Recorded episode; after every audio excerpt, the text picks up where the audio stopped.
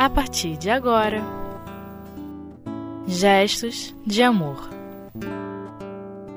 O que é o Espiritismo?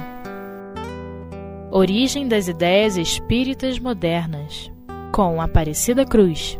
Olá, queridos amigos. É com grande alegria no nosso coração que vamos dar continuidade aos estudos da obra O que é o Espiritismo, onde no capítulo 1 vamos prosseguir com o estudo da segunda parte, digamos assim, segunda conversa, onde quem está sendo focado é um companheiro que é cético, ou seja, não é ligado a nenhuma ideologia religiosa. E Kardec intitulou essa parte que vamos estudar hoje Origem das Ideias Espíritas Modernas. Nessa parte, o visitante, o cético, vem questionar a Kardec se o surgimento da doutrina espírita não se deveria às ideias inatas que todas as pessoas têm, trazem em si, uma boa parte das criaturas, de que existe uma vida espiritual, de que existe, não é uma vida após a morte, senão seria que teria criado, digamos assim, a doutrina espírita.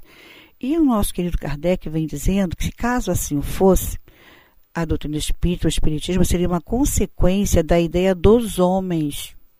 Os homens é que teriam tido a ideia, digamos assim, e como ficaria todo o processo dessa comunicação, não é? Já que os espíritos existem, é um fato, é, é uma realidade a existência dos espíritos. Kardec também vem dizendo que deveríamos estar mais atentos, nós estamos tentando assim resumir a ideia de Kardec, ao processo e muitos raciocínios, muitos pontos de vista advêm de não conhecermos a natureza dos, dos espíritos, nem conhecermos a natureza do mundo espiritual. Então ele vem dizendo para todos nós como o processo, não é, começou a acontecer, como foi a origem, né, do processo das comunicações com os espíritos e todo todo um mecanismo, todo um estudo, todo um, um, um caminho que se, que se seguiu até que se codificasse a doutrina. Nós vamos lembrar aqui que os fenômenos físicos que foram que anteciparam, vamos dizer assim, toda a parte filosófica da doutrina espírita ocorriam com um planejamento, com um projeto, com uma ideia dos espíritos. E já citamos anteriormente em outro estudo que observando, analisando todos os recursos que a lei de Deus se utiliza para que venha revelar aos homens ideias novas nos, nos momentos precisos, assistindo a um estudo do companheiro César Perri de Carvalho, da Federação Espírita Brasileira, ele nos dizia que quando Moisés veio, foi o mesmo recurso, primeiro as manifestações, depois a, a ideia, a filosofia. Quando veio Jesus, me, o mesmo procedimento. Primeiro os fenômenos, as curas, grandes curas, o fenômeno de acalmar o mar, é, outros fenômenos que Jesus também realizou e depois então ele veio ditar toda a sua é, ideia, toda a ideia que ele trazia da lei de Deus. A mesma coisa aconteceu com o Espiritismo. Primeiro vieram os fenômenos, depois então viriam, digamos assim, viria a mensagem, a filosofia espírita, para que nós pudéssemos compreendê-la. É, ele também vem nos dizendo que muitos pensavam inicialmente que com o processo das mesas girantes, com os, com os processos dos barulhos que aconteciam, seriam nada mais do que uma, é, um caminho, se é que podemos usar essa expressão, um meio, uma parte do magnetismo, já que naquela época é, toda a Europa, a América também se envolvia muito com a questão do magnetismo. Curas eram realizadas, fenômenos que eram observados de magnetizar-se objetos, e tantas coisas aconteciam que achava, pensava-se que eh, os espíritos, digamos assim, a comunicação dos espíritos seria muito mais um processo magnético. Mas quando se observou que esses movimentos, conforme acontecia com alguns fenômenos, demonstravam inteligência, ou seja, fazia-se uma pergunta, se obtinha uma resposta, certo? Começou-se então a perceber que não era simplesmente algo que era um efeito magnético, um efeito de fluido elétrico, não. Havia ali, ali havia por trás daquilo uma inteligência e que ficava claro, muitas vezes, não estava dentro do esperado, não estava dentro do grupo que ele estava. Muitas respostas vinham, muitas ideias vinham que não, está, não tinha a ver com o grupo que ele estava. Então, passando-se a prestar atenção, passando ao, processo de observação dos fatos, esses mesmos seres, esses mesmos seres que provocavam esses fenômenos, eles mesmos, não é? é, se intitularam como sendo espíritos e que não viviam no mundo à parte, não viviam num local é, distante, diferente do mundo. E que eles fazem, vamos dizer assim, né, a expressão que poderíamos colocar mais claramente, eles fazem parte da natureza, assim como tudo está no universo, eles também fazem parte da natureza. E por que eles faziam questão de dizer que não faziam parte de um mundo à parte? Porque até então, segundo a ideologia que mais, mais divulgada na época, tanto dentro da, do catolicismo quanto dentro do protestantismo, havia a ideia de que após a morte nós éramos conduzidos a locais inacessíveis. Inacessíveis a ter qualquer tipo de comunicação. Então, se o mundo pensava, né, o mundo cristão, vamos dizer assim, pensava que morreu não tem mais meios de comunicar-se, como então viriam agora esses seres se comunicarem? Como explicar isso? Né? O que seria isso? E através dessas comunicações também ficou muito claro, segundo nosso querido Kardec, o conhecer-se este mundo, ter uma ideia de como era esse mundo. E através das diversas comunicações foi se percebendo que Havia os espíritos bons que comunicavam, havia os espíritos não tão bons, havia espíritos que demonstravam grande inteligência, outros não demonstravam tão, tanta inteligência, e foi se percebendo que esse mundo, bem próximo do nosso, era praticamente igual ao nosso, não é? Não é por serem espíritos que eles seriam diferentes em seus hábitos, em seus costumes do que nós vivemos aqui na Terra. Ou seja, abriu-se uma janela para se conhecer o mundo espiritual. E Kardec também vai chamar a atenção de como seria. Foi interessante, não é? é quando essa descoberta foi feita, é, não é bem descoberta que essa comunicação já existia.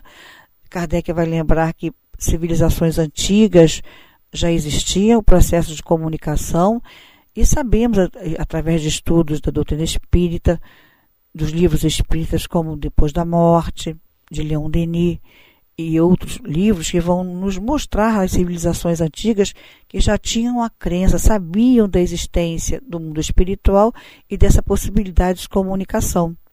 Interessante Kardec fazer uma analogia, quando ele nos diz assim: ele pede que imaginemos é, que da Europa se tentasse comunicar com a América mas isso acontecendo antes da América ser descoberta, ou seja, tinha-se a ideia, tinha-se uma, uma, uma, intuição de que haveria vida na América, vamos dizer assim, e que através de um fio elétrico se pudesse comunicar com a América.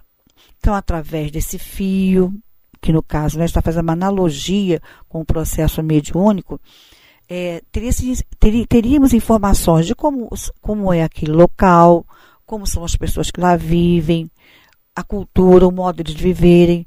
Então, na Europa, sem se ter ido fisicamente à América, se teria, através desse fio elétrico, muitas informações de como é aquela terra e de como aquelas pessoas vivem. Desse pensamento, então, Kardec faz uma analogia desse processo dos espíritos vindo e se comunicando com aqueles de nós que estamos vivendo aqui na Terra. Ele vai dizer também para a gente que a, da importância do perispírito, ele vai falar para o cético né, da importância do perispírito, que é esse ser, vamos dizer assim, né, um instrumento que todos nós, espíritos, nos servimos, que fazemos, seríamos né, três em um, como costumamos dizer habitualmente na doutrina espírita, é o espírito, o ser imaterial, totalmente material, o perispírito, o ser semimaterial e o corpo físico. Então, o perispírito sendo assim o fator primordial, o agente principal dessa, desse meio de comunicação deste mundo, do, do mundo dos espíritos com o nosso. Porque há ainda grande interrogação para aqueles que não estudam, não compreendem, e havia, à época, como um ser que não, que não tem corpo, que não tem um corpo material, se comunicaria conosco, que temos um corpo. Como seria essa comunicação? Então, Kardec vai relembrar para todos nós, o que já havia sido estudado no livro dos Espíritos, que é o perispírito que vai ser o agente desse, dessa comunicação entre os dois mundos. Nós vamos dar um breve intervalo e retornaremos com o nosso estudo.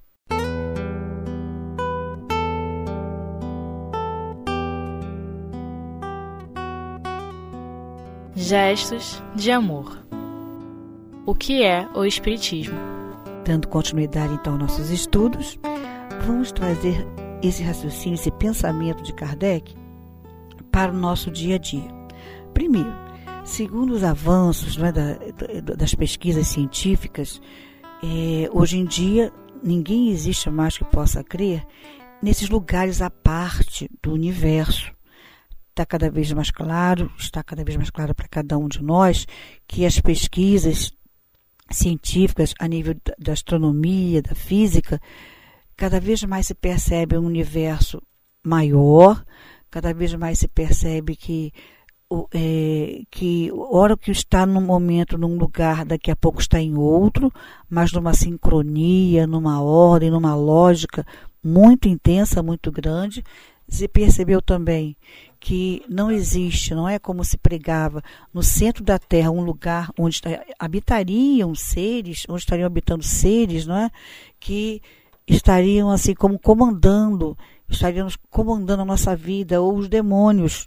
Hoje as pesquisas mostram que o centro da Terra há o magma, há, há aquelas revoluções todas e que infelizmente não existe lugares localizados para que as almas fiquem após a morte.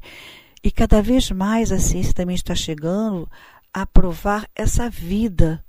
E precisamos guardar em nossos corações como a lei é tão maravilhosa que permite a interrelação desses dois mundos, nós e os espíritos. E aprendemos com eles, aprendemos com a doutrina espírita, que eles estão bem próximos de nós. Que cada um de nós pode, por seu pensamento, por seus sentimentos, atrair os bons espíritos, estar atento ao seu guia espiritual, estar atento, nós que frequentamos casas espíritas, nós que somos ligados, vinculados a qualquer ideologia, sabemos hoje, como Kardec afirma quando estuda para todos nós, anjos guardiães, espíritos protetores, que fica claro que todas as, todos os, os agrupamentos humanos têm os seus guias protetores. Temos os nossos guias individuais, temos nossos guias familiares, temos os guias do, de onde trabalhamos, ou seja, a interação entre os dois mundos é muito intensa, bastante intensa. E a certeza de que vamos para um mundo, vamos, a vida prossegue plena, a vida prossegue rica, e também, como vemos, as consequências dos nossos atos no mundo espiritual, vamos não só no livro dos Espíritos, como principalmente no livro O Céu e o Inferno, no qual recomendamos a leitura, livro muito pouco estudado no movimento espírita, mas onde Kardec vem trazer para todos nós belíssimos depoimentos. Por que dizemos belíssimos? Belíssimos no sentido de mostrarem ali com a realidade o estado moral daqueles espíritos. E Kardec faz a questão de muito pedagogicamente, muito, com muita justiça, trazer diversos tipos de espíritos. Espíritos de ex-criminosos, espíritos de pessoas que tiveram posição de destaque na vida material aqui na Terra. A, a entrevista com o espírito de uma representante muito importante da Índia, onde ela se mostra com o pensamento como se ainda estivesse no corpo. E queixosa de não ter sido sepultada em sua terra natal, queixosa de não estarem ali diante delas aqueles que deveriam servi-la, ou seja, a nos dizer você, você sai do corpo, você deixa o corpo, mas seu pensamento continua. E a vida continuando no mundo espiritual não quer dizer que seja a mesma que nós vivemos aqui na vida material, e é como está no Evangelho segundo o Espiritismo, aquele que acondicionou-se a viver uma vida totalmente voltada para aqueles que o serviam, vai tentar, quando chegar ao mundo espiritual, ter alguém que continue a servir. E não vai ser assim. Há depoimentos belíssimos de, no Evangelho, encontramos a ex-rainha de França. Em, em o livro dos Espíritos, encontramos a declaração de um Monsenhor a dizer que esquecêssemos aquele Monsenhor, que, ele, que só havia um Senhor e que ele, como representante de, da, de, da ideologia católica, ele foi obrigado a reconhecer lá no mundo espiritual pessoas que o buscavam para confessarem-se para diante dele como se fosse uma autoridade, não é? E, e, ele se via no mundo espiritual obrigado, digamos assim, entre aspas, obrigado é no sentido moral, com a conotação moral a depender daquelas criaturas. Então é a informação espírita a nos revelar que essa vida continua plena, essa vida continua cheia de experiências e que cada um de nós, conforme vamos aprendendo, temos que estar preparados para ela, precisamos estar preparados para ela. O Evangelho, todo, todo, toda a fundamentação da doutrina espírita é feita para nos preparar para essa vida melhor. Então, o que eu condiciono aqui, conforme eu condiciono a minha vida do meu corpo físico, o meu perispírito está registrando todo esse processo, e ao sair da vida, da vida física, ao deixar o meu invólucro material, vou chegar ao mundo espiritual com essas manias, com os mesmos procedimentos. Então, daí a importância tão grande, não é, do esclarecimento, do estudo, da permanente ideia em nós de que o grande objetivo é o progresso, é a evolução, é a mudança de ideias, é abrirmos o nosso campo mental às ideias novas, a tudo que a doutrina espírita tem nos trazido como recursos, porque é muito assim gratificante, é muito reconfortante e acima de tudo é muito saudável, muito saudável espiritual e materialmente sabermos que tudo depende de nós, tudo está em nossas mãos. O estarmos chegando a essa vida espiritual bastante conscientes, já conhecemos o mundo espiritual. Com o estudo da doutrina espírita, sabemos que vamos ficar próximos daqueles dos quais nós mantivemos uma sintonia, mantivemos um padrão de vida, um padrão de vida moral, um padrão de vida psíquica, nada a ver com a questão material. Sempre o moral e o psíquico é o que vai fazer com que essa nossa vida no mundo espiritual seja aquilo que nós estamos construindo aqui nesta vida. E a alegria, claro, de estarmos reencontrando, revendo todos aqueles que fomos capazes de estar junto a esses corações. A gente vai lembrar aqui um caso de um querido nosso que militava também na casa que frequentamos e pessoa boníssima, profundo estudioso da doutrina espírita. Hoje ele vai à nossa casa, tem dado mensagens em nossa casa em torno do evangelho, em torno do conforto aos corações que eles chegam. E para nós que convivemos com ele materialmente falando, o víamos como aquele companheiro de trabalho responsável pela condução de determinado setor da casa, orientando, dando as suas aulas no seu trabalho em torno do tratamento espiritual, em seu trabalho em torno da conversação com os espíritos. E tínhamos aquela ligação afetiva, conhecíamos assim a sua a qualidade da sua palavra, a qualidade dos seus sentimentos, a qualidade de tudo que ele buscava fazer, sempre com muito carinho, com muita precisão. Vindo a desencarnar o nosso querido, passado alguns anos, ele vem dar uma comunicação para todos nós e, para nossa surpresa, ele nos diz estar numa enfermaria, estava sendo tratado numa enfermaria e ele tinha a curiosidade de saber quando eu vou sair dessa enfermaria eu não vou para uma casa, eu não vou estar num lar, até que ele tenha coragem de perguntar ao enfermeiro que cuidava dele. Ele pergunta diretamente: quando vou para minha casa? E o espírito responde para ele, seu enfermeiro: Ah, meu amigo, isso você ainda tem que construir. Ele teria ainda que construir a sua casa. Ele ficou pensando, mas como construir a casa? O que seria isso? Eu não sei, não entendo nada de engenharia, não entendo nada de arquitetura. Ele foi então pelos seus estudos, pela observação do que estava vivenciando no mundo espiritual, que foi o uso que ele deu à sua casa, como ele entendia o que era um lar, como seria no seu pensamento é, ter uma casa, ter um lar, como ele usou, usufruiu da que ele teve. E realmente o companheiro teve uma vida muito, vamos dizer assim, é plena de, de vida na, na vida dentro da casa espírita, mas morava sozinho e segundo sua família não gostava muitas vezes e já que não estamos julgando, estamos dizendo o exemplo de vida. É, se manteve durante muito, muito tempo afastado da família. Era sua vida profissional, era a vida da casa espírita e era a sua vida dentro, dentro do seu apartamento. Ele e seus livros, ele e a sua vida pessoal.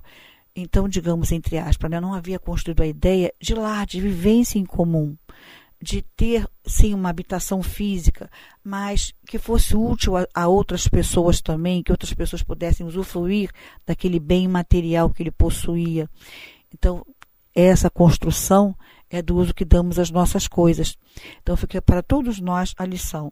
A vida continua plena, não é mesmo? O nosso perispírito vai ser o nosso meio de comunicação quando voltarmos para a vida material, se quisermos nos comunicar com aqueles que estão na vida material, e que possamos a cada dia, a cada momento, pensar como espíritas que somos nessa construção para o que vamos encontrar no mundo espiritual. Que Deus muito nos abençoe.